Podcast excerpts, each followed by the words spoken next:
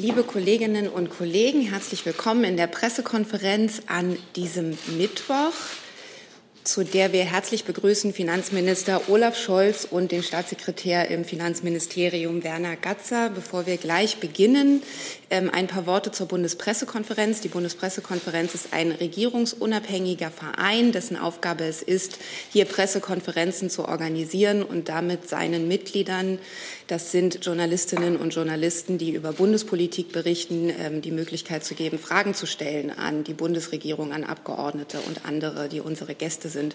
Wir freuen uns, dass auch in der Corona-Pandemie wir viele Gäste hatten, wie auch heute.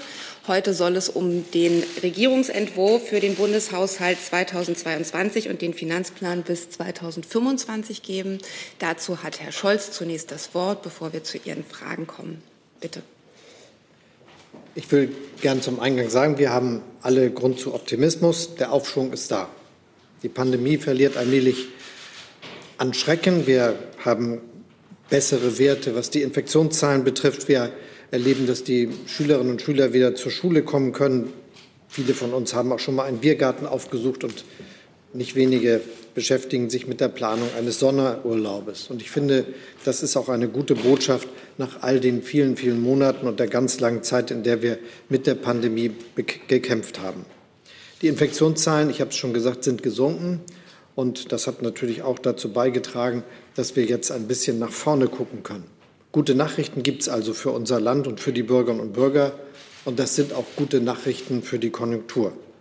Unsere beherzte Krisenpolitik hat nicht nur dafür gesorgt, dass Deutschland ökonomisch vergleichsweise gut durch diese Krise gekommen ist, sondern sie hilft uns jetzt auch gut aus dieser Krise zu kommen. Der Wumms hat gewirkt und er wirkt immer noch. Heute lege ich nun den Regierungsentwurf für den Haushalt 22 und den Finanzplan bis 25 vor. Das Bundeskabinett hat ihn, und das will ich ausdrücklich sagen, einstimmig gebilligt. Der Haushaltsentwurf ist natürlich noch geprägt von den Auswirkungen der Corona-Pandemie und gleichzeitig setzt er doch zu Schwerpunkte, die für unsere Zukunft von allergrößter Bedeutung sind, beim Klimaschutz, beim sozialen Zusammenhalt und wenn es um die Investitionen in die Zukunft des Landes geht.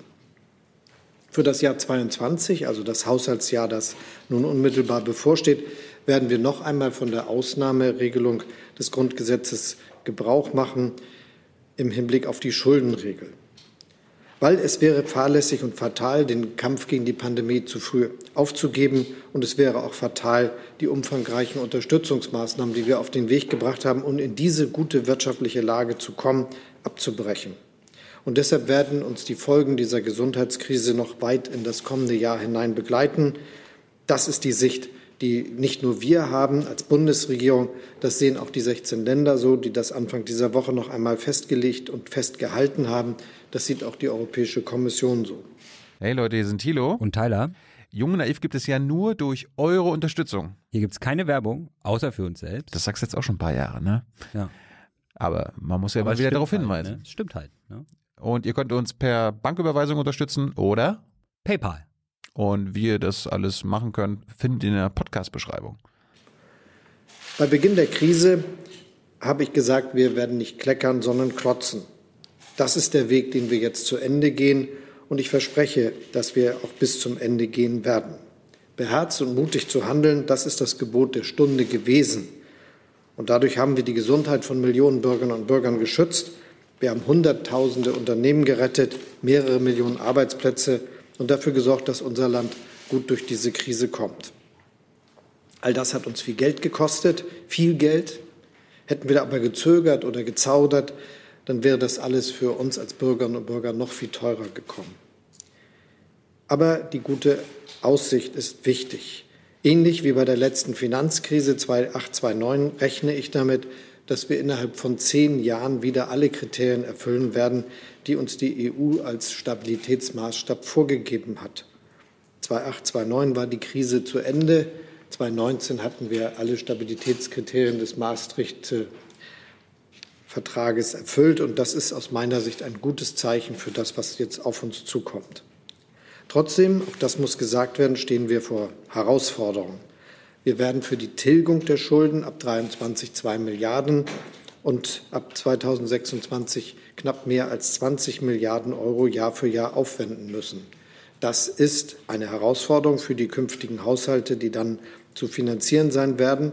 Aber es ist auch eine Folge davon, dass wir einen ehrgeizigen Plan vorgelegt haben. Einige Länder, wie zum Beispiel Nordrhein-Westfalen, haben ja ihren Schuldentilgungsplan auf 50 Jahre gestreckt. Wir wollen das in 20 Jahren machen.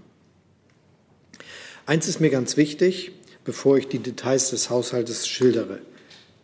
Wir werden alles dafür tun, dass wir den Sozialstaat stabilisieren, der uns so gut durch diese Krise gebracht hat. Und es wäre ganz falsch, wenn wir das anders machen würden. Wir müssen unseren Sozialstaat zukunftsfähig weiterentwickeln und wir dürfen ihn nicht mit Kürzungen belasten. Und das Zweite, was auch falsch wäre, wäre, wenn wir die Investitionen zurückfahren würden, die jetzt ein Rekordniveau erreicht haben.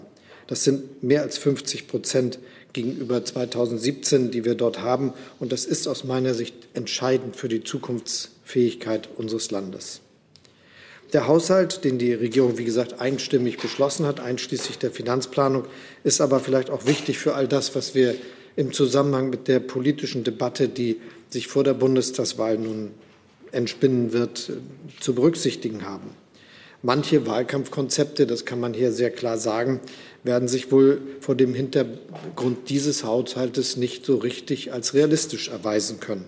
Also wenn zum Beispiel die Union jetzt vorschlägt, dass es Steuersenkung geben sollte für Leute, die ein paar hunderttausend Euro im Jahr verdienen oder für Unternehmen, die sehr, sehr große Gewinne machen, dann ist das ganz bestimmt etwas, was sich mathematisch nicht darstellen lässt, wenn man nicht gleichzeitig kürzen wollte, zum Beispiel bei den sozialstaatlichen Aufgaben oder bei den Investitionen.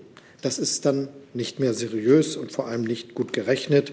Und es ist auch nicht die Aufgabe, die wir jetzt angesichts von über 400 Milliarden Euro Krediten, die der Bundeshaushalt Ende nächsten Jahres aufgenommen haben wird, um die Krise zu bekämpfen, machen sollten. Aber das ist ganz klar. Dieser Haushalt ist, wie gesagt, einstimmig beschlossen. Jeder kann ihn sich genau anschauen. Es gibt nichts, was offen ist. Und man sollte nicht so tun, als käme als kenne man die Zahlen nicht und würde sich dann hinterher nach der Wahl möglicherweise vorbehalten, alles noch mal neu anzuschauen. Das wäre dann sehr unseriöse Politik. Die Zahlen sind offen und klar. Und wer jetzt im Wahlkampf antritt mit politischen Programmen, sollte sich anhand dieser klaren Zahlen bewegen und nicht so tun, als wüsste er nicht Bescheid. Was den Regierungsentwurf betrifft, will ich, drei, will ich ein paar Punkte nennen. Erstens. Wir setzen unseren Kurs mit dem Haushalt 22 in der gleichen Entschlossenheit fort, mit der wir die Krise bisher bekämpft haben. Und wir setzen deshalb auch noch mal als Vorsage für Maßnahmen zur Pandemiebekämpfung 10 Milliarden Euro ein. Da geht es um die Gesundheit. Aber wir setzen auch weiter Mittel ein für Unternehmenshilfen oder zum Beispiel für den Sonderfonds Kultur. Alles zusammen 7 Milliarden Euro, eine große Summe, auch noch im nächsten Jahr, damit wir nicht abrupt abbrechen müssen mit unseren Stützpunktmaßnahmen. Zweitens, ich will, dass Deutschland Vorreiter ist beim Klimaschutz. Das ist aus meiner Sicht sehr gut investiertes Geld. Wir müssen den menschengemachten Klimawandel aufhalten, und es ist die große Herausforderung unserer Zeit. Aber der klimafreundliche Umbau unseres Industrielandes, der ist eine Aufgabe, die wirklich große, große Anstrengung erfordert. Deshalb ist es gut, dass wir jetzt auch das Klimaschutz-Sofortprogramm 22 auf den Weg gebracht haben.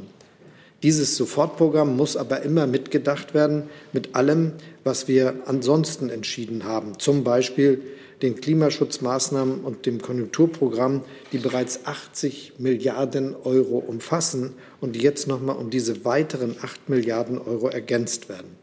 Aber diese große Summe in den nächsten Jahren ist erforderlich, damit wir die Klimaschutzziele erreichen, die der Bundestag in dieser Woche beschließen wird. 250 Jahre beruhte unsere Volkswirtschaft auf der Nutzung von Kohle, Öl und Erdgas. Nun wollen wir innerhalb von 25 Jahren umsteigen auf die Nutzung erneuerbarer Energien. Das geht nur mit privaten und öffentlichen Rekordinvestitionen. Wir werden also 20er Jahre haben, die die höchsten Investitionsquoten in Deutschland sehen werden seit ganz, ganz langer Zeit. Anders kann das nicht funktionieren. Und darum ist es richtig, dass im nächsten Jahr die Investitionsausgaben noch mal auf 51,8 Milliarden Euro steigen.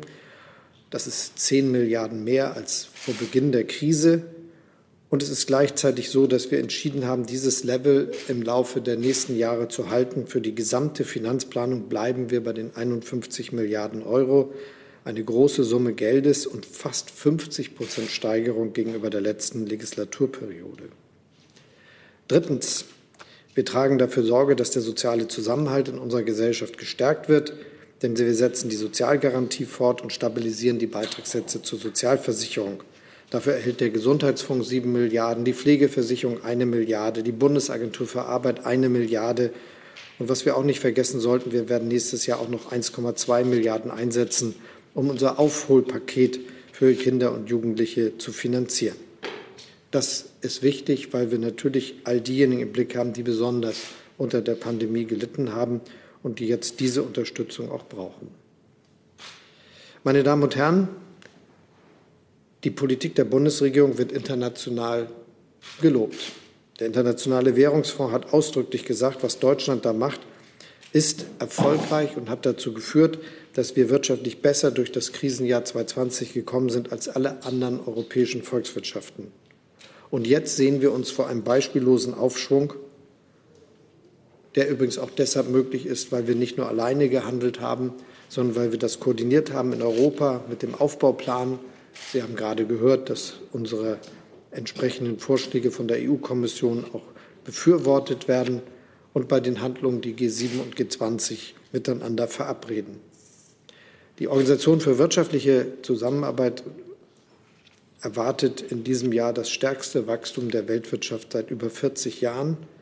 Diese Politik, die wir hier eingeschlagen haben, in Deutschland und international verabredet haben, zahlt sich also aus. Und wir werden vor einer guten Entwicklung, was unsere Wirtschaft und was die Arbeitsplatzsituation betrifft, stehen. Aus meiner Sicht kann man schon hoffen, dass dieser wirtschaftliche Aufschwung auch besser ausfällt, als wir ihn gegenwärtig berechnen, also die Zahlen eher besser werden, als dass sie schlechter werden. Wichtig ist auch, dass wir finanziell ziemlich gut dastehen, trotz der Krise. Die Verschuldung steigt natürlich, aber sie bleibt im Verhältnis zu unserer Wirtschaftsleistung vergleichsweise gering. 2021 rechnen wir mit einer Verschuldungsquote von knapp 75, also 74,5 Prozent. Die gesamtstaatliche Verschuldenquote ist damit deutlich geringer als nach der Wirtschafts- und Finanzkrise 2008-2009, die uns auch sehr herausgefordert hat, wo 2010 die Staatsverschuldung 82,3 Prozent des Bruttoinlandsprodukts betrug. Und damit haben wir alle Chancen, dass wir auch aus dieser Lage wieder rauskommen. Ich habe es schon gesagt, genauso wie nach der letzten Krise. Im Übrigen ist unsere Schuldenquote im internationalen Vergleich weiter sehr niedrig. Es ist die niedrigste im Vergleich der G7 Länder. Und das gibt dann zusammen mit dem Aufschwung, den wir jetzt sehen und der auch das Ergebnis unserer Krisenbekämpfungspolitik ist, Anlass zu den besten Hoffnungen. Schönen Dank. Danke dafür. Dann kommen wir zu Ihren Fragen. Ich habe im Saal schon eine Meldung gesehen und habe auch online schon zahlreiche Fragen. Ich würde darum bitten, dass wir erst Fragen zum Haushalt stellen. Wir können dann versuchen, wenn es noch Fragen zu anderen Themen gibt, die danach äh, zu stellen. Da würde ich darum bitten, dass Sie das mit dem bekannten Zeichen anzeigen. Ähm, ich nehme mal als erstes eine Frage von Herrn Schäfers von der FAZ. Er fragt, wie hoch sind die Corona-zurechenbaren Ausgaben im Etatentwurf 2022? Das sind ganz erhebliche Ausgaben. Auf alle Fälle betragen sie, äh, sind sie äh, höher als das, was wir als Kreditaufnahme im nächsten Jahr zu finanzieren haben. Ich will nur daran erinnern, dass wir natürlich die unverändert geringeren Steuereinnahmen kompensieren müssen mit äh, den Finanzmitteln, die wir zu bereitstellen.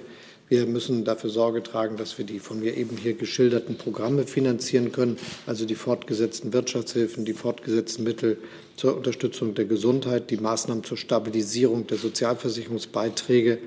Und natürlich gehören zu all dem, was wir auf den Weg bringen, auch ganz konkrete Maßnahmen, die wir zum Beispiel schon im letzten Jahr in unser Konjunkturprogramm geschrieben haben, die sich auf die nächste Zeit erstrecken.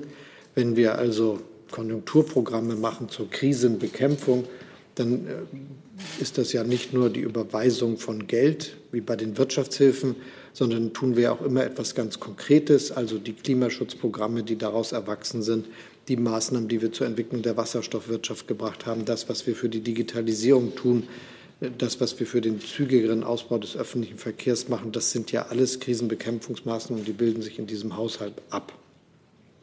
Er hat noch eine Nachfrage dazu, die lautet, rechtfertigen Sie damit ein Überschießen über die Schuldenregel im Grundgesetz um gut 89, nee, 98, Entschuldigung, Milliarden Euro? Die Summe ist erforderlich, wie ich eben geschildert habe, damit wir nicht abrupt die Krisenbekämpfung einstellen und dann die gute Entwicklung, die wir gerade verzeichnen, ähm, kaputt machen würden. Das wäre richtig, ein ökonomischer Fehler. Und natürlich ist die Möglichkeit, eine Ausnahme von der Schuldenregel des Grundgesetzes zu machen, darauf konzentriert, genau das zu tun.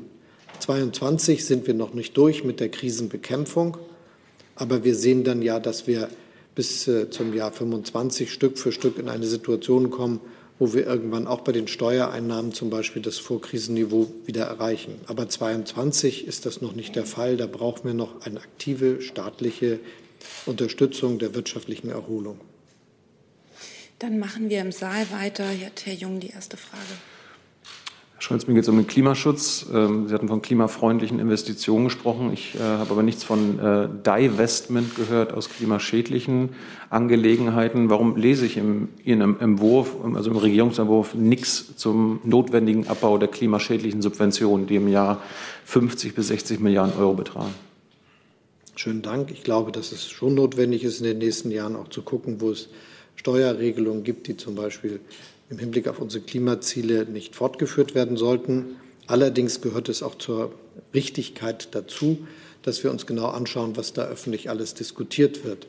Also um mal einen Punkt aufzugreifen aus den von Ihnen äh, zitierten Katalog, da steht zum Beispiel die Pendlerpauschale dabei als angeblich klimaschädliche Investition. Das ist aber möglicherweise nicht richtig zu Ende gedacht, denn tatsächlich kriegt die auch jemand, der mit dem Fahrrad fährt, mit dem öffentlichen Verkehr oder aber jemand, der mit einem voll elektrifizierten Fahrzeug sich bewegt. Ich glaube also auch, dass eine CO2-neutrale Volkswirtschaft eine Pendlerpauschale kennen wird, einfach weil das ein angemessener Umgang mit den Herausforderungen der beruflichen Tätigkeit vieler Millionen Bürgerinnen und Bürger in diesem Lande ist.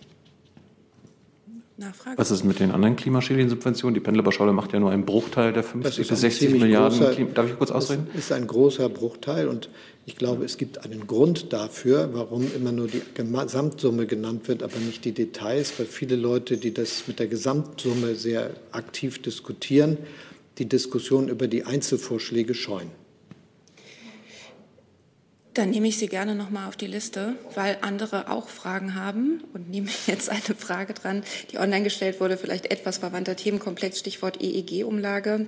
Herr äh, Michael Nienaber von Reuters fragt, Sie haben sich für eine schrittweise Abschaffung der EEG-Umlage ausgesprochen, womit die Finanzierung der Erneuerbaren komplett aus dem Bundeshaushalt gestemmt werden müsste. Wie hoch schätzen Sie die zusätzliche Belastung für den Bundeshaushalt ein und warum ist dies noch nicht in der aktuellen Haushaltsplanung abgebildet? Die Abschaffung der EEG-Umlage im Laufe der nächsten Legislaturperiode ist ein ist der ganz großen ökonomisch bedeutsamen Projekte, das wir hinkriegen müssen, als Belastung, will ich ausdrücklich sagen, auf dem Strompreis.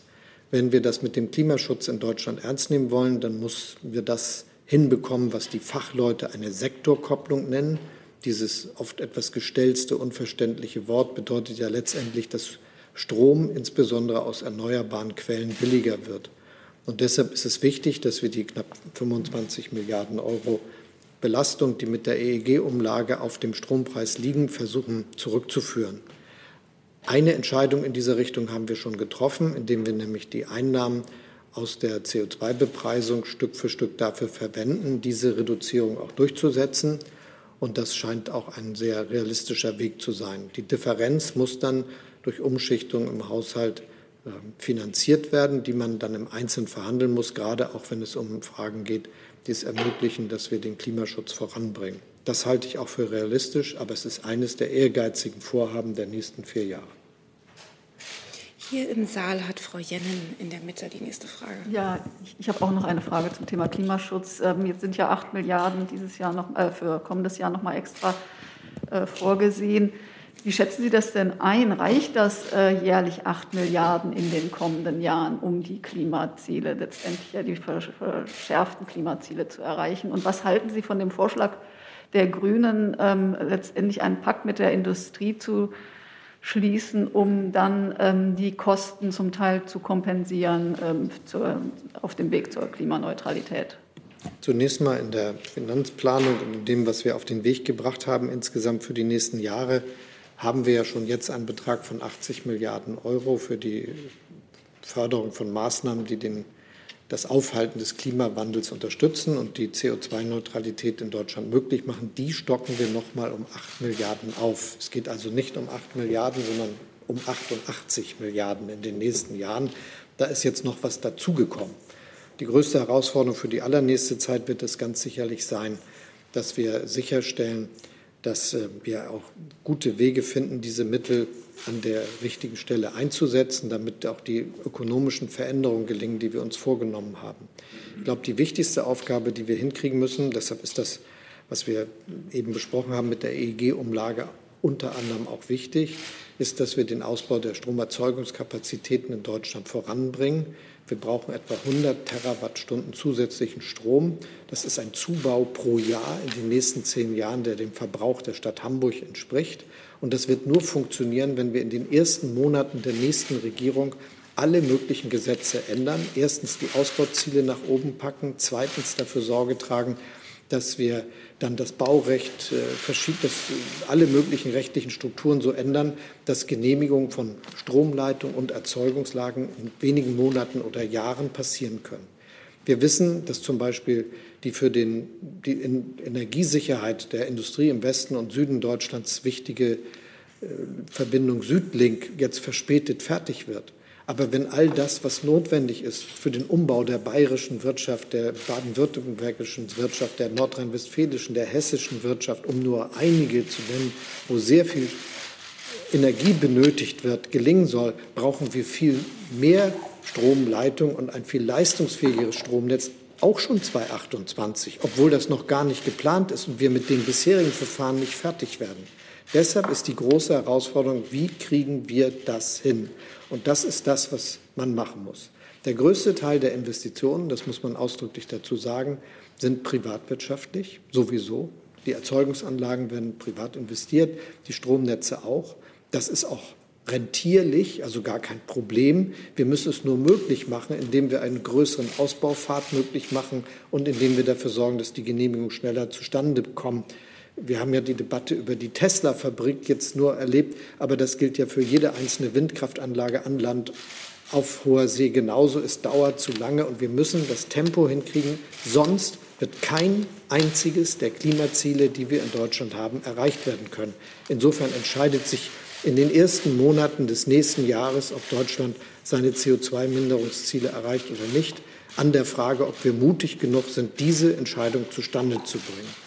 Die zweite Sache ist, wir haben jetzt schon, dafür sind auch Mittel bereitgestellt, Geld für Carbon Contracts for Difference, also dafür, dass wir Unternehmen, die Klima, äh, CO2-reduzierende Technologien einsetzen, die noch nicht wirtschaftlich sind, dabei unterstützen. Aber die Perspektive bei allem, was wir machen, muss ja sein, dass sich das nach kurzer Zeit selber auch im Wettbewerb rechnet.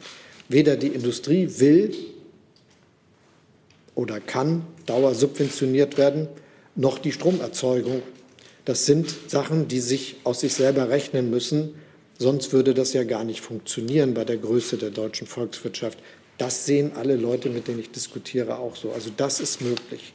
Was allerdings gesagt werden soll, wenn, der, wenn die Union gewissermaßen ein paar zehn, also viele Milliarden und sogar mehrere zehn Milliarden am Ende, wenn man richtig rechnet, vorsieht an Steuersenkung für Spitzenverdiener und sehr erfolgreich wirtschaftende Unternehmen und das nicht finanziert ist, aber viele Ausgabenprogramme hat, die auch nicht finanziert sind und vage bleibt, wenn es um die Stabilität der Renten geht, müssen andere zur Kenntnis nehmen, dass wenn ihr ganzes politisches Projekt darauf aufbaut, dass es eine Verfassungsänderung gibt, die es ermöglicht, viele, viele Schulden zu machen, so habe ich das grüne Wahlprogramm verstanden, dass das natürlich wie ein Kartenhaus zusammenbricht, wenn gleichzeitig zwei Parteien, die auch, wenn sie in der Opposition sind, gebraucht würden, nämlich die FDP und die CDU sagen, sie werden einer solchen Verfassungsänderung überhaupt nicht zustimmen. Also ist eigentlich für alle Betrachtungen, die wir haben, der realistische Pfad derjenige als Basis für alles, was man noch ändern kann, der Haushalt, der hier jetzt vorgelegt worden ist. Alles andere sind möglicherweise eher Wolkenkuckucksheime. Die nächste Frage, Herr Kreuzfeld. Ja, Herr Schulz, ich wollte auch noch mal zum Klimaschutzprogramm, diesem sogenannten Sofortprogramm fragen. Das war ja ursprünglich, glaube ich, mal recht umfassend geplant. Jetzt sind, wenn ich es richtig verstehe, diese 8 Milliarden das mehr oder weniger das Einzige, was davon übrig geblieben ist. Und auch bei denen, korrigieren Sie mich, ist es doch aber so, dass das erstmal nur eine recht unverbindliche Idee der jetzigen Regierung ist und was dann die nächste daraus macht und davon umsetzt, bleibt noch abzuwarten. Und da frage ich mich, ist eigentlich dieser Titel Sofortprogramm für etwas, was in der Zukunft vielleicht passieren wird, angemessen? Und wäre es, wenn Sie wirklich sofort was erreichen wollen, nicht eigentlich viel sinnvoller gewesen, das noch als Nachtragshaushalt dafür zu sorgen, dass das Geld tatsächlich jetzt noch fließt? Ich würde mal sagen, alle Mittel, die wir im Klimaschutzfonds der Bundesregierung haben, alle Mittel, die wir in, äh, bereitgestellt haben, jetzt im Rahmen des äh, Klimaschutzpakets und des Konjunkturpakets, stehen ja da. Und wir haben im Augenblick für jetzt gleich eher Probleme, das Geld äh, auszugeben und werden noch sehr lange darum kämpfen müssen, dass die Mittel auch mobilisiert werden können. Und das glaube ich schon, dass die Regierungsbildung schnell genug ist, um diese Mittel dann auch verfügbar zu machen für das, was notwendig ist. Und äh, wenn jetzt Entscheidungen getroffen werden müssen, die wichtig sind, weil die Regierung sofort sich zu einem konkreten Projekt verhalten muss, dann werden wir auch im Rahmen des jetzigen Haushaltes und auch der vorläufigen Haushaltsführung die notwendigen Bedingungen haben, um das möglich zu machen. Da muss dann nichts warten. Das ist aber nur die technische Antwort.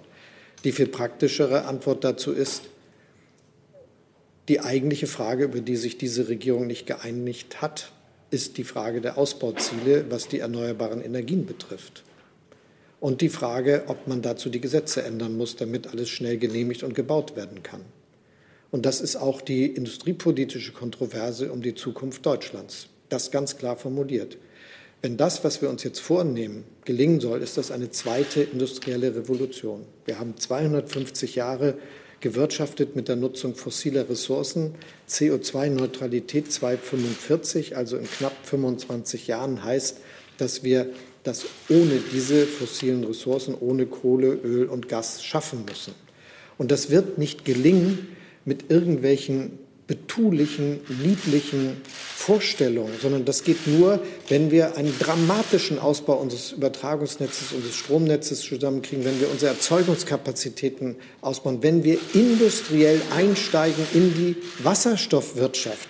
Das will ich auch dazu sagen. Da geht es nicht um den einen Versuch dort, das eine andere Modellprojekt dort, sondern wir müssen einen Industrialisierungsvorgang zustande bringen. Und wir werden sehr lange auf die selbst erzeugten Wasserstoffmöglichkeiten angewiesen sein. Und deshalb ist auch der Ausbau der Hydrolysekapazitäten, der Ausbau der Erzeugungskapazitäten, die dafür wichtig sind, so zentral. Und deshalb sage ich, wer diesen Ausbau nicht beschließen will, und wer nicht die rechtlichen Konsequenzen durchsetzen will, die das hat, und wer nicht die Führungskraft aufbringen will, das alles sofort umzusetzen am Beginn des nächsten Jahres, der soll vom CO2 Reduzierung und Klimaschutz schweigen. Es ist so offensichtlich, was wir dort machen müssen. Und nochmal dieser Satz. Frankreich will das mit Atomenergie machen. Skandinavien macht es mit Atomenergie, Wasserkraft und Windkraft. Deutschland das stärkste Industrieland mittendrin, hat sich auf einen Weg festgelegt, nämlich es mit erneuerbaren Energien zu machen und steigt aus der Kohleverstromung aus und aus der Nutzung der Nuklearenergie. Deshalb ist das die entscheidende Frage über die Zukunft Deutschlands. Und das ist ja kein Geheimnis. Über die Frage, ob man wirklich beherzt diesen Weg geht, besteht kein Einvernehmen zwischen den beiden Regierungsparteien die CDU, CSU sind nicht offen für die notwendigen Entscheidungen für einen starken Ausbau der Erzeugungskapazitäten, was aus meiner Sicht dazu führt, dass der industrielle Wohlstand Deutschlands dadurch gefährdet wird. Die nächste Frage nehme ich, die online gestellt wurde von Carsten Seibe von der Welt. Er fragt, ist angesichts der Haushaltslage eine Entlastung kleiner und mittlerer Einkommen in der nächsten Legislaturperiode noch denkbar? Eine Entlastung kleiner, mittlerer Einkommen und sogar ganz ordentlicher Einkommen in der nächsten Legislaturperiode ist denkbar, aber nicht irgendwie imaginär, sondern nur, wenn wir bereit sind, diejenigen, die ein sehr, sehr hohes Einkommen haben, zu bitten, das auszugleichen. Also ein besser austarierter, fairer, gerechter Steuertarif ist die Voraussetzung dafür, dass wir Leute, die ganz gut verdienen, aber eben nicht reich sind, auch steuerlich entlasten können und alle mal diejenigen, die weniger verdienen. Und das gilt auch für die anderen Maßnahmen, von denen wir einige ja schon begonnen haben, die man weiterführen kann. Für mich zum Beispiel wäre es sehr wichtig, dass wir geringe Einkommen auch bei den Sozialversicherungsbeiträgen entlasten, wie wir das jetzt ja schon gemacht haben mit der verlängerten Gleitzone. Die nächste Frage hat der Kollege von uns aus auf der rechten Seite gesehen. Meine Frage ist nicht über den Bundeshaushalt. Ist nicht zum Haushalt. Gut, dann stellen wir das hinten an. Dann hat die nächste Frage Herr Jessen in der Mitte. Richtiges Mikro? Ja, ja richtig. Äh, knüpft direkt an die Frage der Einkommens- äh, und Steuerbelastung an, Herr Scholz. Äh, sowohl für den Haushalt 22 als auch im Finanzplan der folgenden Jahre gehen Sie von stetig wachsenden Steuereinnahmen aus. Aus welchen Quellen speisen sich diese Steuereinnahmen vor dem Hintergrund, dass auch durch die Pandemie bedingt sich die finanzielle äh, und Einkommens- und Vermögensungleichheit in Deutschland ja noch als Schere weiter geöffnet hat. Setzen Sie diese äh, Scherenentwicklung fort in Ihrer Prognose für die Steuereinnahmen, die wachsenden oder ist da schon ein Stück Steuerreform mit drin, dass die Ungleichheiten zurückfährt? Die Antwort ist einfach, die zuwachsenden Steuereinnahmen, auf die Sie hinweisen und die ich auch noch mal unterstreichen möchte, der von uns mit den großen fiskalischen Maßnahmen auf den Weg gebrachte Aufschwung, den wir jetzt haben, der ist ja das Ergebnis politischen Handelns, mit dem wir Unternehmen gerettet haben, Arbeitsplätze gerettet haben, indem wir konjunkturstützende Maßnahmen ergriffen haben, der wäre von alleine nicht zustande gekommen. Dieser Aufschwung, der wird uns auch zusätzliche Einnahmen in allen Steuerarten bescheren, das ist klar. Die Frage, ob es ein fairer, austariertes, ein gerechteres Steuersystem geben wird oder nicht, entscheidet sich am 26. September und ich bin dafür. Das bedeutet, äh, die jetzige Steigerung behält die bisherige Architektur bei. Es wird äh, keine Veränderung in den Ungleichheiten geben.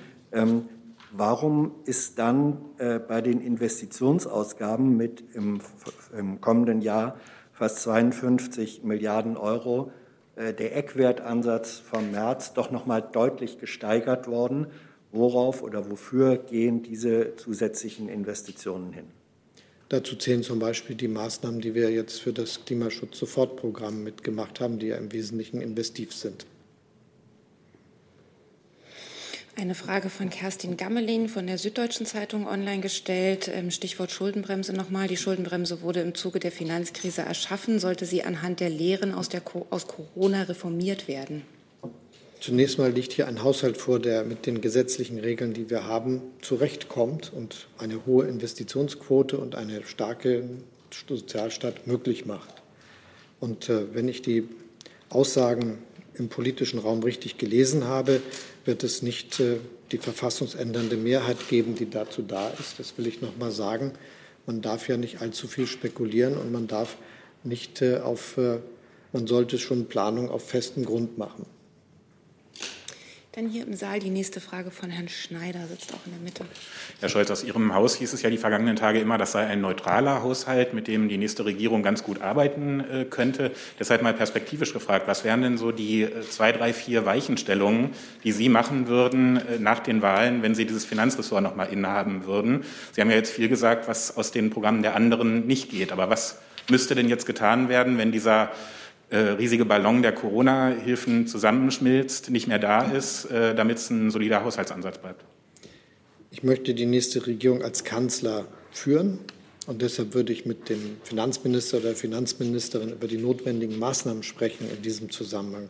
Und zu den Dingen, die ganz dringend erforderlich sind, gehört unbedingt das, was ich eben gesagt habe, nämlich die rechtlichen Rahmenbedingungen dafür zu schaffen, dass wir uns als Industrieland zukunftsfähig aufstellen. Das bedeutet, dass wir den Ausbau der Erzeugungskapazitäten für erneuerbare Energien auf den Weg bringen und dass wir das mit dem Tempo tun, das notwendig ist für die Zielsetzung, die wir haben. Und das Zweite wiederhole ich gerne. Ich bin dafür, dass wir in diesem Zusammenhang dafür Sorge tragen, dass äh, wir ein fairer, austariertes Steuersystem haben, damit wir eine Steuerentlastung für kleine, mittlere und ganz gute Einkommen zustande bringen können. Und ich bin dafür, dass wir einen Weg finden, der dazu beiträgt, dass die Bürgerinnen und Bürger, die zu wenig verdienen, trotz ihrer schwierigen Arbeit besser zurechtkommen. Und um das Feld von hinten aufzuräumen, ist aus meiner Sicht ein höherer Mindestlohn von 12 Euro eine dringende Sofortmaßnahme, die im Übrigen auch zu einer besseren Finanzierung unseres Gemeinwesens beiträgt, aber vor allem dazu, dass wir nicht so viele Sozialtransferleistungen auf den Weg bringen müssen, weil dann aus dem Wirtschaftsleben direkt bezahlt wird, was äh, für die Arbeit aufzubringen ist. Und das finde ich eine gerechte Verbesserung unserer Welt. Gute Löhne, faire Löhne, bessere Löhne als heute, gerade im unteren Einkommensbereich, sind wichtig. Jetzt passt vielleicht die Frage von Gernot Heller aus dem Korrespondentenbüro Herholz. Er fragt, wenn Sie im Haushalt 22 und der Finanzplanung höhere Verteidigungsausgaben einplanen und eine Einhaltung der Schuldenbremse ab 2023, entspricht das auch Ihren Forderungen als Kanzlerkandidat? Das, was wir brauchen für unsere Sicherheit, ist auch eine gut ausgerüstete Bundeswehr. Und deshalb habe ich in den letzten Jahren dafür Sorge getragen, dass die Bundeswehr besser mit Finanzmitteln ausgestattet wird, als es in den letzten Jahren davor der Fall war und eine gute Entwicklung eingeleitet. Und die jüngsten Beschlüsse, die jetzt der Haushaltsausschuss heute wahrscheinlich treffen wird und äh, die Entscheidungen, die mit dem Haushaltsplan und der Finanzplan verbunden sind, folgen genau dieser Linie. Dann geht es im Saal weiter auf dieser Seite. Ja, Viehweger auch ARD Hauptstadtstudio. Der Stabilitätsrat hat diese Woche gesagt, eigentlich ging es auch damit, dass man die Schuldenbremse nicht noch mal reißt, auch indem man alte ähm, Ermächtigungen äh, verwendet. Äh, was sagen Sie denn Ihren unabhängigen Beratern? Der Stabilitätsrat hat gesagt, dass er der Meinung ist, dass 22 noch mal eine Ausnahmesituation gegeben ist. Nachfrage? Er hat auch gesagt, es wäre auch möglich, es nicht zu machen. Es wäre auch möglich, mit weniger Schulden auszukommen. Also wir haben eine sehr kluge Entscheidung getroffen. Wir bekämpfen die Krise auch, indem wir bereit sind, zusätzliche Finanzmittel aufzunehmen. Das haben wir 2020 so gemacht, das haben wir für dieses Jahr gemacht und das sehen wir für das nächste Jahr vor. Man sieht an der Kurve, dass wir im nächsten Jahr weniger brauchen. Da macht sich der gute Aufschwung schon bemerkbar und dass wir 2023 auf einen Pfad zurückkehren, wo wir ohne Ausnahmeregelung unseren Haushalt finanzieren können, hohe Investitionen sicherstellen können und einen stabil finanzierten Sozialstaat haben. Ich habe hier zwei Fragen, die ich mal zusammennehme, die äh, beide auf das Thema Verkehr zielen. Susanne Landwehr von der Deutschen Verkehrszeitung fragt, auch speziell Herrn Gatzer, ähm, könnten Sie bitte die Investitionslinien für Straße, Schiene und Wasserstraße für die Jahre 22 bis 25 im Einzelnen nennen? Und dann gibt es die zweite Frage von Matthias Röser, Privatbahnmagazin. Wie viel Geld ist für den Ausgleich von Corona-Schäden bei der Deutschen Bahn AG eingeplant, speziell in Form von Eigenkapitalerhöhungen? Diese Fragen kommen ja bei jedem Haushalt und jedes Mal beantwortet sie Herr Gatzer entweder mündlich oder schriftlich. Welchen Weg? Ich, also ich denke, das kriegen wir noch mündlich hin.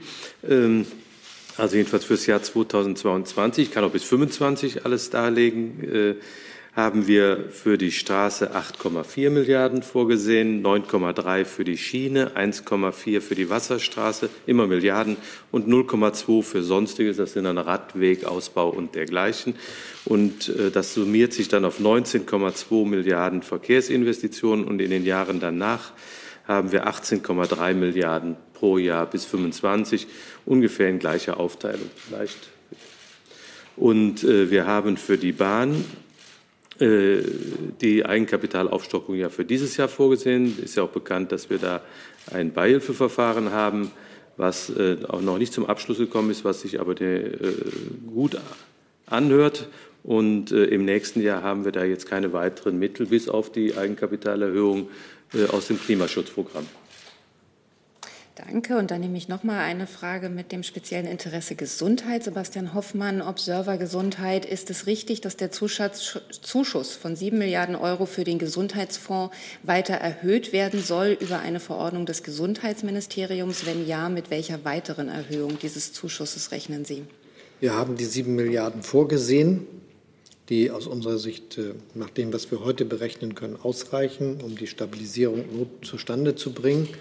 Wir haben aber für den Fall, dass die ökonomische Entwicklung andere Ergebnisse zeitigt, was den Gesundheitsfonds und was das, die Finanzierung des Gesundheitswesens betrifft, Vorsorge getroffen, indem es dazu eine Verordnungsermächtigung des Gesundheitsministers gibt, die er im Einvernehmen mit dem Finanzminister ausüben kann. Aber ob wir das brauchen, das kann man jetzt gar nicht vorhersagen. Es spricht nämlich vieles dafür, auch aus der Erfahrung der Vergangenheit, dass die hohen Kosten, die mit der Corona-Pandemie verbunden sind, meistens anders als vorher besorgt gedacht, gar nicht so sehr direkt bei den Zahlungsströmen des Gesundheitssystems, also der Sozialversicherung durchschlagen, weil wir ja einen Großteil der Kosten direkt aus Haushaltsmitteln übernommen haben. Ich nehme jetzt nur ein kleines Beispiel, etwa was die Impfstoffbeschaffung betrifft. Und deshalb kann das sein, dass wir nicht nur mit dem Geld auskommen, sondern vielleicht sogar weniger brauchen. Aber falls es doch anders kommt, ist Vorsorge getroffen. Zum Thema Haushalt habe ich hier im Saal jetzt noch Herrn Jung und Herrn Jessen eine Frage online. Dann wäre auch noch Zeit für andere Themen. Dann jetzt zunächst erstmal Herr Jung. Ich wollte auch noch mal zur Ungleichheit fragen, Herr Scholz. Äh, mittlerweile, neueste Berechnungen für 2020 haben ergeben, dass mittlerweile drei deutsche Familien so viel Vermögen besitzen wie die untere Hälfte der Bevölkerung, also zwei, äh, 42 Millionen Menschen in Deutschland. Äh, liegt es allein an der Union in der Bundesregierung, dass äh, die Ungleichheit in Deutschland immer krasser wird. Ja. Die SPD hat äh, davor unter Rot-Grün nicht die Weichen gestellt. Ich glaube, was wir jetzt brauchen, ist ein, eine, also eine Veränderung, ein besser austariertes Steuersystem. Das habe ich eben schon ausgeführt, warum das richtig ist. Und das findet sich ja auch sorgfältig nachzulesen in dem Vorschlag für die Zukunft Deutschlands, dem Zukunftsprogramm der SPD. Herr Jessen? Herr Scholz, Sie haben beim BDI, ich glaube, gestern gesagt, Sie streben einen Industriestrompreis in Deutschland von 4 Cent an. Derzeit liegt der, glaube ich, im Durchschnitt bei 17 Cent. Wer zahlt die Differenz? Wo schlägt sich das in Ihren Haushaltszahlen nieder? Zunächst mal müssen wir als allererstes dafür sorgen, dass der Strom billiger wird, indem wir das große Thema, das die Belastung mit der EEG-Umlage heute für den Strompreis widerspiegelt, äh, lösen. Und dann müssen wir dafür sorgen, dass wir in ausreichendem Maße Erzeugungskapazitäten aus erneuerbaren Energien haben, die auch wettbewerbsfähig sind. Das geht ja schneller, als man denkt. Ich erinnere mich noch an viele Debatten über die Kosten der Offshore-Windenergie. Mittlerweile ist es voll wettbewerbsfähig. Es hat viele gegeben, die gar keine Preisgarantien mehr haben wollen. Und ich denke deshalb, dass angesichts des technologischen Fortschritts, wenn wir die Dinge voranbringen, wir eine gute und auch preiswerte Stromversorgung für unser Land und auch für die Industrie zustande bringen können. Können Sie ausschließen, dass am Ende ein wettbewerbsfähiger, niedriger Industriestrompreis finanziert wird von denjenigen, die nicht Industrie sind? Ich sage noch mal ganz klar, aus meiner Sicht funktioniert jedes ökonomische System nur, wenn es nicht auf Dauersubventionen angewiesen ist. Das kann nicht der richtige Weg sein und deshalb ist das auch die Perspektive. Übrigens eine über die sich alle auch in der Industrie einig sind, jedenfalls meistens. Man sollte auf Technologien setzen, die global wettbewerbsfähig sind, ohne staatliche Subvention. Und Kerstin Gammelin von der Süddeutschen Zeitung fragt nochmal, und zwar haben Sie das Wahlprogramm der Union durchrechnen lassen. Könnte ein starker Aufschwung deren Maßnahmen realistisch machen? Nein, das ist aus meiner Sicht nicht möglich. Ich glaube, dass man so wahr und ehrlich sprechen muss, dass Steuersenkungen für Spitzenverdiener und für große Unternehmen sich niemals rechnen, sondern nur auf Kosten anderer zu finanzieren sind. Dann schaue ich noch mal in den Saal. Gibt es noch Fragen zum Haushalt? Dann habe ich zumindest online eine Frage zu einem anderen Thema. Tim Sent-Ivani vom RND fragt, betont auch äh, den Vizekanzler bzw. SPD-Kanzlerkandidaten. Wie bewerten Sie das LGBTI-feindliche Gesetz der ungarischen Regierung? Was sollte die EU unternehmen? Die Gesetze, die die ungarische Regierung hier gegen Homosexuelle und andere auf den Weg bringt, sind völlig unakzeptabel. Die Europäische Union ist eine Gemeinschaft, die sich aus Werten der liberalen Demokratie speist. Wir sind äh, darüber miteinander zusammen, weil wir für die Demokratie, für die Rechtsstaatlichkeit und auch für den Schutz von Minderheiten und auch für gesellschaftliche Offenheit sind. Die offene Gesellschaft ist das Modell der Europäischen Union. Und deshalb kann man das nicht akzeptieren. Die EU muss ihre Möglichkeit nutzen, dagegen vorzugehen. Und wir müssen auch miteinander klarmachen, dass wir das nicht akzeptabel finden. Und das gehört dann auch zum politischen Konsens unseres Landes und Europas. Herr Jung, war das dazu? Wie würden Sie denn als Kanzler äh, mit dem ungarischen Regierungschef Orban umgehen? Würden Sie ihm noch öffentlich die Hand schütteln und würde vor einem Kanzleramt von Olaf Scholz die Pride-Flagge äh, gehisst werden? Vor dem Bundesministerium der Finanzen hat es sie schon gegeben, regelmäßig. Und warum sollte das beim Kanzleramt anders sein? Ich fände das richtig. Und äh, ich glaube, dass wir uns bereit erklären müssen, Konflikte nicht unter den Tisch zu kehren, sondern auch miteinander auszutragen. Und die Fragen, die zur offenen Gesellschaft gehören, müssen ausgetragen werden in Europa. Das sind wir einander schuldig. Aber Händeschütteln mit Orban geht immer noch. Ich glaube, dass wir uns miteinander unterhalten müssen. Das ist die Voraussetzung dafür, dass wir auch zum Erfolg kommen. Die Länder wählen ihre Regierungschefs selber und nicht andere tun das. Das gehört dazu. Aber trotzdem gehört auch Klarheit und Striktheit in dieser Sache zu den Aufgaben, die wir haben. Herr Jessen, war das auch noch dazu oder hat sie es erledigt? Nicht, nicht LGBT. Dann LGBT sehe ich nicht mehr. Dann hat jetzt der Kollege auf der rechten Seite sein anderes Thema erstmal. Nader Mohammed, Berliner Kriminalitätszeitung. Also mein Adressat ist Herr Olaf Schulz, den Juristen, den Rechtsanwalt. Und meine Frage ist zum Thema Einwanderungspolitik. Auf einer Seite, Ihre Partei hat wunderbar mitgewirkt mit der Union für Fachkräfteeinwanderungsgesetz und das war gut und erledigt. Aber auf der anderen Seite es läuft jetzt eine Masseneinbürgerung und Geschenk von Niederlassungserlaubnis für die Flüchtlinge, obwohl das Gesetz für anderen, wie ich zum Beispiel, die Akademiker, die hierher gekommen sind, wir müssen 60 Monate Pflichtbeiträge oder freiwillige Beiträge zur gesetzlichen Rentenversicherung für die Flüchtlinge, sie haben eine Ausnahme, die jemand wie ich nicht bekomme. Und Sie als Jurist, die Gesetze müssen für alle. Entweder Sie verbessern bei den Flüchtlingen oder für uns. Wie ist die Dank. Frage? Es wäre schön. Die Frage ist, äh, Herr äh, Olaf Schulz als Kanzlerkandidat lässt, alles läuft beim Alten und äh, manche sind nachbeteiligt und manche bevorzugt oder Gesetze für alle in äh, Einwanderungspolitik. Deutschland ist ein Land, das in den letzten Jahren sehr davon profitiert hat, dass viele hier ähm, in Deutschland jetzt arbeiten, die aus einem anderen Land kommen oder deren Familien anders zugewandert sind. Das gilt ganz besonders für die Migration aus der Europäischen Union, die praktisch unbeschränkt stattfinden kann. Mhm. Das gilt aber auch für bestimmte Formen der Fachkräftezuwanderung, die wir neu möglich gemacht haben, die aus aller Welt stattfinden kann. Und natürlich gehört dazu auch, dass es eine Integrationsperspektive gibt für diejenigen, die wir als politische Flüchtlinge aufgenommen haben. Dass die Regelungen alle jeweils unterschiedlich sind, das halte ich für völlig vertretbar und richtig. Die Perspektive ist das Entscheidende, ob es einen Weg gibt zur Staatsbürgerschaft zum Beispiel und zur Integration für diejenigen, die dauerhaft hier leben. Und das ist etwas, für das ich mich an vielen Stellen eingesetzt habe und was sich auch aus den Programmvorstellungen der SPD ergibt. Nachfrage? Ja, aber ich finde das nicht richtig, dass ich seit Jahrzehnten hier und ich habe zig Hunderttausende als Steuerzahler und Beiträge und äh, ich habe Schwierigkeiten mit der Ausländerbehörde und die Flüchtlinge sind von fünf Jahren und sind alle eingebürgert und haben Niederlassungserlaubnis. Also finde ich das nicht fair. Diejenigen, die eine Zeit lang in Deutschland leben und hier so wie Sie eingegliedert sind, haben ja doch eine solche Eingliederungsperspektive. Zu meinen ganz großen Aufgaben, die ich schon mal wahrgenommen habe, gehörte, all diejenigen, die acht Jahre in Deutschland leben, äh, einzuladen, die deutsche Staatsbürgerschaft für sich auszuwählen. Und das ist die Perspektive, die man da verfolgen kann. Jeden Einzelfall kann ich sicherlich abstrakt nicht beurteilen. Wenn Sie dazu eine Auskunft haben wollen, sollten Sie die Gelegenheit nutzen, sich an mich zu wenden. Dann werde ich versuchen, da was auszufinden. Aber ganz konkret will ich sagen, ich glaube schon, die eigentliche Aufgabe ist, dass wir einen Weg finden und einen Weg beschreiben, der für diejenigen, die hier dabei sind, die deutsche Sprache beherrschen, hier berufstätig sind, zum Beispiel eine Eingliederungsperspektive, Einbürgerungsperspektive bietet. Und das ist das, worum es geht.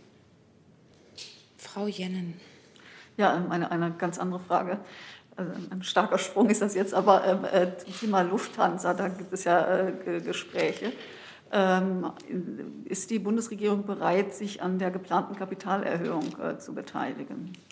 Sie wissen, dass wir solche Sachen immer sehr sorgfältig erwägen, dass wir da nach sehr pragmatischen Gesichtspunkten vorgehen, die was mit den Interessen der Unternehmensentwicklung, einer guten Unternehmensentwicklung zu tun hat und mit den Interessen der Steuerzahlerinnen und Steuerzahler und dass wir das in einer Art und Weise erörtern, wo Journalistinnen und Journalisten noch nicht embedded sind. Herr Jessen. Herr Scholz, gestern hat der Wirecard-Untersuchungsausschuss seinen Abschlussbericht vorgelegt. Alle Parteien, die nicht SPD sind, sehen eine zumindest politische Mitverantwortung bei Ihnen als Finanzminister und beim Finanzministerium.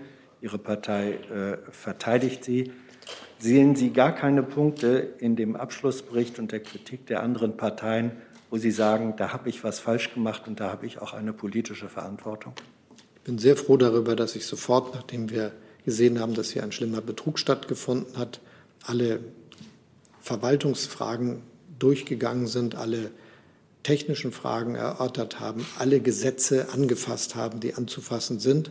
Und wir haben des, eines der größten Reformprogramme zur Frage der Aufsicht über Kapitalmarktunternehmen zustande gebracht, mit einer Reform der BaFin, mit einer Reform aller Gesetze, mit einer Reform des Wirtschaftsprüfungsrechts, die einen großen, großen Fortschritt für Deutschland mit sich zustande bringen wird. Das wäre ohne dieses Ereignis sicherlich nicht gelungen, aber wir haben das dann auch richtig umgesetzt. Und das halte ich für eine gute Reaktion auf eine solche schlimme Straftat. Die Kritik gründet sich darauf, dass äh, relativ früh Vorwürfe auch gegen Wirecard auch in den politischen Raum kommuniziert wurden, die sich äh, schließlich als korrekt ähm, herausstellten, dass eben dort Betrug gefahren wurde und dass das Finanzministerium, das davon wusste, lange Zeit einfach darüber hinweggesehen hat, dies nicht ähm, entsprechend nachverfolgt hat, Justizbehörden nicht entsprechend unterstützt hat. Von dieser Kritik nehmen Sie nichts an? Soweit ich das weiß, sprechen Sie über Angelegenheiten der Jahre 2016, 2017. Sie wissen, dass ich seit 2018 im Amt bin und dass, äh, als dann neue Vorgänge sich ereignet haben, darauf sofort reagiert wurde. Aber die viel wichtigere Reaktion ist die auf die Erkenntnisse, die wir durch den schlimmen Betrug gewonnen haben, nämlich ein großes gesetzgeberisches und verwaltungsmäßiges Reformprogramm, das uns eine der leistungsfähigsten Aufsichtsbehörden in diesem Bereich in der Welt schaffen soll und auch schaffen wird. Hey Leute, Thilo hier. Unsere naive Arbeit in der Bundespressekonferenz und unsere wöchentlichen Interviews, die sind nur möglich, weil ihr uns finanziell unterstützt. Und damit das so bleibt, bitten wir euch, uns entweder per Banküberweisung oder PayPal zu unterstützen. Weitere Infos findet ihr in der Podcast-Beschreibung. Danke dafür. Herr Jung, war das nochmal eine Frage dazu? Ja, auch nochmal abgewandelt. Warum hat denn niemand aus Ihrer Sicht in der Bundesregierung die persönliche und politische Verantwortung übernommen für den Skandal? Das, was zu machen war, war dafür zu sorgen, dass wir die rechtlichen und institutionellen Voraussetzungen schaffen, dass wir die beste Aufsichtsmöglichkeit haben und Kontrollmöglichkeit haben, die man braucht, um schlimmen Betrügen auch auf die Schliche zu kommen. Wir wissen, dass andere hochleistungsfähige und auch weltweit gelobte Aufsichtsbehörden auch alle paar Jahre trotzdem Probleme kriegen. Aber das darf einen nicht davon abhalten, den Ehrgeiz zu entwickeln, es bestmöglich zu machen. Genau das war der Gegenstand der ganzen Reformvorschläge, die ich gemacht habe, zusammen mit anderen. Und wir waren damit erfolgreich und haben es noch in dieser Legislaturperiode hingekriegt. Lassen Sie mich das vielleicht zu diesem Zeitpunkt sagen wenn das übliche Vorgehen gewählt worden wäre, erst untersucht man mal alles und dann macht man Gesetzesvorschläge, dann würden jetzt die Vorschläge kommen, die aber nun schon jetzt gesetzt sind. Also bin ich sehr froh darüber, dass ich schon im letzten Jahr damit angefangen habe, und zwar sofort, nachdem wir gesehen haben, was da passiert ist. Vielleicht eine Frage, warum haben Sie Ihren Staatssekretär Jakukis nicht entlassen? Der war und ist äh, für die BaFin in Ihrem Haus zuständig? Der ist, wie alle wissen, ein sehr exzellenter Fachmann, der sehr gute Arbeit leistet. Weitere Wortmeldungen sehe ich nicht. Dann scheinen zumindest für diesen Moment alle Fragen beantwortet. Ich danke recht herzlich unseren Gästen fürs Kommen, Ihnen für die Fragen und beende die Pressekonferenz.